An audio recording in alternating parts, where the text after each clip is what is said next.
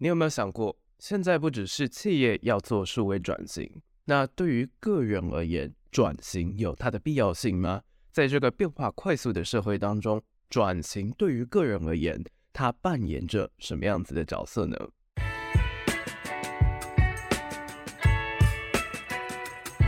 欢迎加入怪兽科技公司，我是王正浩。今天我们要谈的重点是目标。我们会放在两个方面，首先是社会层次，再来我们会讨论到的是个人层次的目标。不知道你有没有听过？其实最近有一个政策非常的有名，叫做“二零五零”的净零排放目标。那这个到底又是怎么样的一个目标呢？其实它就是涉及到了有关于能源相关的转型，尤其在能源的部分，是希望可以透过一种能源的新形式，叫做氢能。希望透过这个氢能去成为替代我们平常使用的那种石化燃料，成为一种新的能源。那所谓的科技，其实指的是科学以及技术。尤其在韩文的部分，我们就可以发现，就是기술技术。那要了解当前的趋势，首先我们就先从这个氢能开始讲起。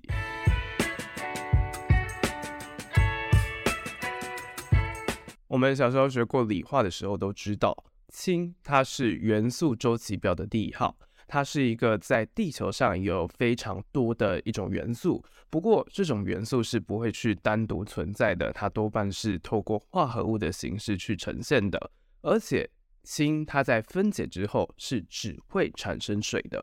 这就代表是说，诶，如果我们把它拿来当做能源的话，它是一种没有碳的形式。在日本。其实氢也叫做水素，也就是形成水的元素。这个时候，其实前人就有动个脑筋了，就是想说，哎，这样子，这个氢啊，不就是可以做到无碳排吗？如果我们把它用在成为我们的发电能源上，但是其实，就算氢它是一种无碳排的形式，但是它本身氢是不产能量的。它是必须要经过加工之后才可以变成能源，所以根据氢的来源以及产制方式的不同，还是可能会有碳排产生的。以目前是整个政策推动的一个国家日本来讲，它所使用的大部分都还是以石化燃料为主的那种形式。那究竟根据这样子来源跟产制方式的不同，会形成什么样子的能源产制方式呢？其实，在氢能的领域。就会透过颜色去区分，像是以再生能源来讲，再生能源去形成的氢能就叫做绿氢，那就是一个最环保的形式。而排碳比较多的，就是像是透过天然气去形成这一种石化燃料重组而成的，就会叫做灰氢。而现在大部分其实使用的都是这种会排碳的灰氢，原因就是因为价格的问题。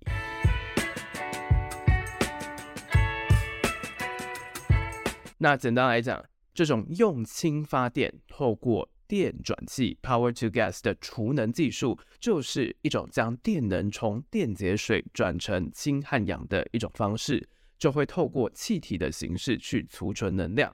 那这种能源的应用，其实我们在台湾就可以有三个方向可以去做使用了，分别是发电，以及在工业上，还有在我们的交通工具上面。而尽管这种氢能是有助于净零排放的，不过在目前为止，就我们现在的观察就会发现是说会遇到蛮多的挑战，像是氢气，它多半是从石化燃料而来的，如果只是透过灰氢的形式，其实也是会产生不少的碳排。那水电解产氢这样子的技术，其实是已经可以规模化的哦。不过，它是只有在少数领域是具有经济效益的，还没有达到可以那种大规模产业竞争的那种水准。甚至，其实特斯拉的执行长马斯克他就有认为是说，诶，这种液态、气态这种储能潮过大，又或者是储能不稳定的一种形式，这种氢能是不可行的。原因就是在于是说。诶，氢它如果是以气态的形式去储存，它必须要去高压，而且还不能外泄，不然就会火灾。那如果是透过液态的形式去储存的话，还要保持在一定的低温，这就会涉及到所谓的价格问题，还有再加上电解水产氢那种效率的问题呀、啊，成本就会是发展氢能相当重大的阻碍。他就认为是说，而这种氢能是比较不适合发展的，反而不如特斯拉像是利用太阳能的那种形式。那以台湾来说啊。我们多半使用的是透过火力发电，又或者是核能发电的形式嘛。在这样子再生能源比例也是偏低的状况，就会造成是说我们没有多余的再生能源是可以转为氢能的。所以这样子绿氢还有绿储能的价格是高的情况下，我们的绿氢多半是跟国外买的，这样就会造成价格的问题，在市场的一个调和之下。价格就会变成是一个非常重要的关键，也会造成是说它没有办法很快普及化的一个因素。不过啊，好在是说，其实这类型的技术对于非常多的产业，像是半导体来讲，台积电这类对绿氢是有需求的公司，他们就会率先发展这样子绿氢的技术，而其他公司则是会透过过渡期的形式。以及配合混合能源的使用，像是可能是透过天然气去混氢的形式，又或者是再透过另外一个气体氨气去因应这样子的趋势。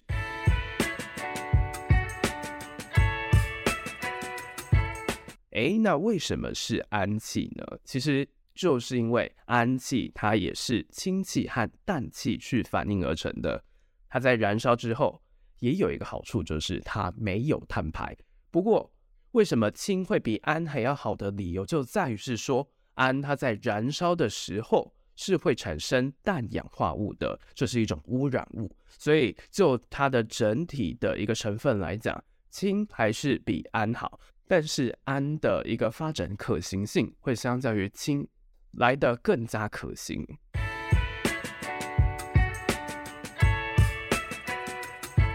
讲到这里，我们可以稍微总结一下，针对这个氢能呢、啊，其实它不是一个新概念。早在一九七零年代，美国的德州农工大学教授 John Bockris 他就已经提出了这种取代石油能源的氢经济 （hydrogen economy） 的概念。那尽管氢燃料的电池有了新的技术突破，日本还有美国就再次的去倡议这样子氢经济的形式。不过，最终还是受限于成本的问题，依旧没有办法去实现这样子的愿景。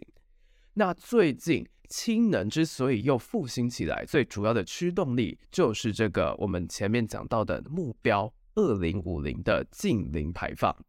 那为了加速台湾去迈向氢能时代。其实我们的工研院也有在提出所谓的台湾二零五零氢应用发展技术蓝图，就期待去透过台湾完整的氢能供应链，让氢能可以去持续克服那种技术以及成本的问题。而以台湾来讲，其实我们蛮幸运的一点就是我们的整体的氢能供应链是非常完整的，我们的上下游也是都有它的产业所在。那了解完氢能近零目标这个当前的趋势之后，接着我们就换个角度思考，到底以个人层面来讲，目标又为我们带来什么样子的重要性？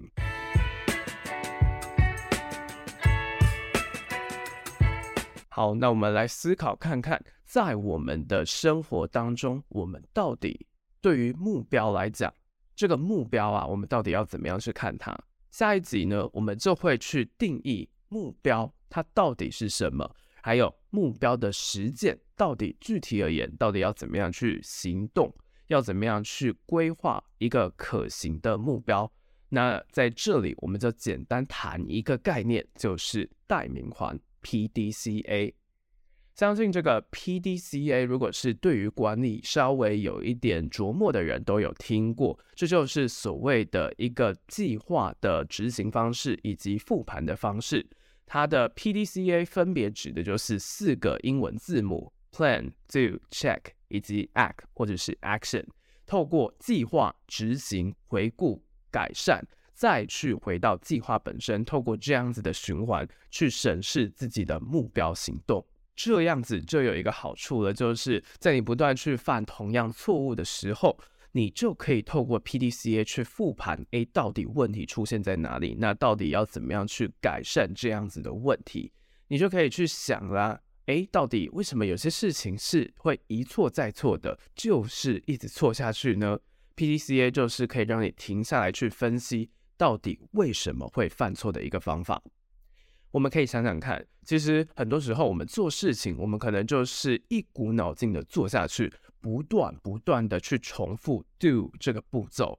但是这样子就会有一个问题了，就是我们很难从我们所做的这些事情当中去学到教训，因为成功就是成功嘛，但是失败你也不知道为什么会失败啊，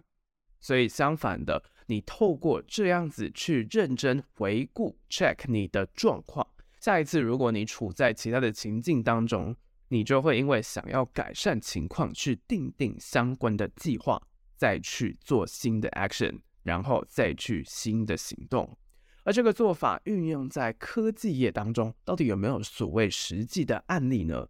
我们就可以从 IC 设计龙头联发科的除错资料库来思考。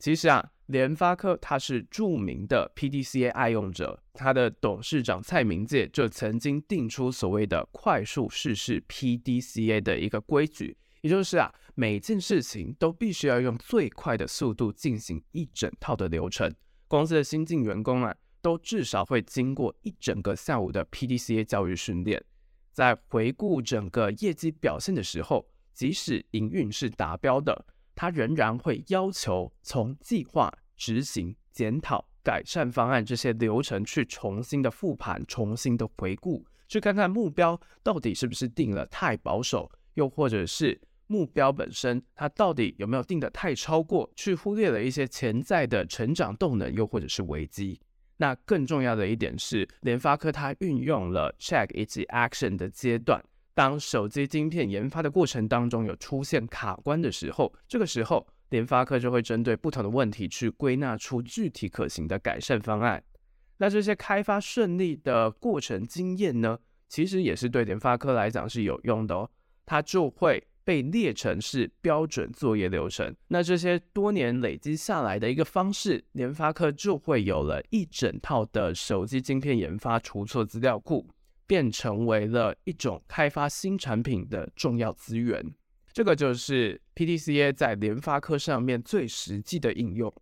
那听完联发科的经验当中，到底其他公司有没有在做 PDCA 呢？如果你是跟着我们第一季就有在听的忠实听众，你应该就会知道，是说我们在第一季的时候有提过亚马逊的时候就有提到亚马逊的逆向工作法。那在日本的亚马逊，他们也是落实 PDCA 在自家公司当中一个非常好的例子。他们就会透过这样子快速的试错，去找到，诶，到底目标要怎么样去设定，怎么样去达到更快的一个形式去完成他们的目标。那详细的内容我有文章写在关键评论网，连接就放在 show note 的地方。你有兴趣深入的研究，你就可以去看看我写的文章哦。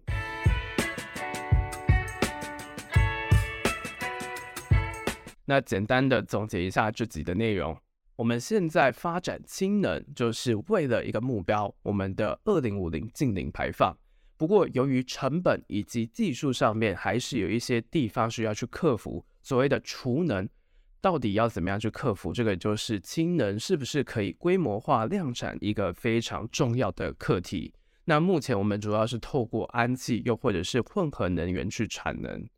至于回到个人层面，要怎么样去快速的检视自己的目标是不是可行，然后要怎么样去回顾自己的目标，其实就是透过 PDCA 代名环的方式。那这个代名环 PDCA 指的是 Plan、Do、Check、Act、Action，计划、执行、回顾、改善这四个循环的步骤。像是联发科就会透过这个循环去审视整体他们公司的发展，并归纳所谓的标准作业流程以及出错资料库。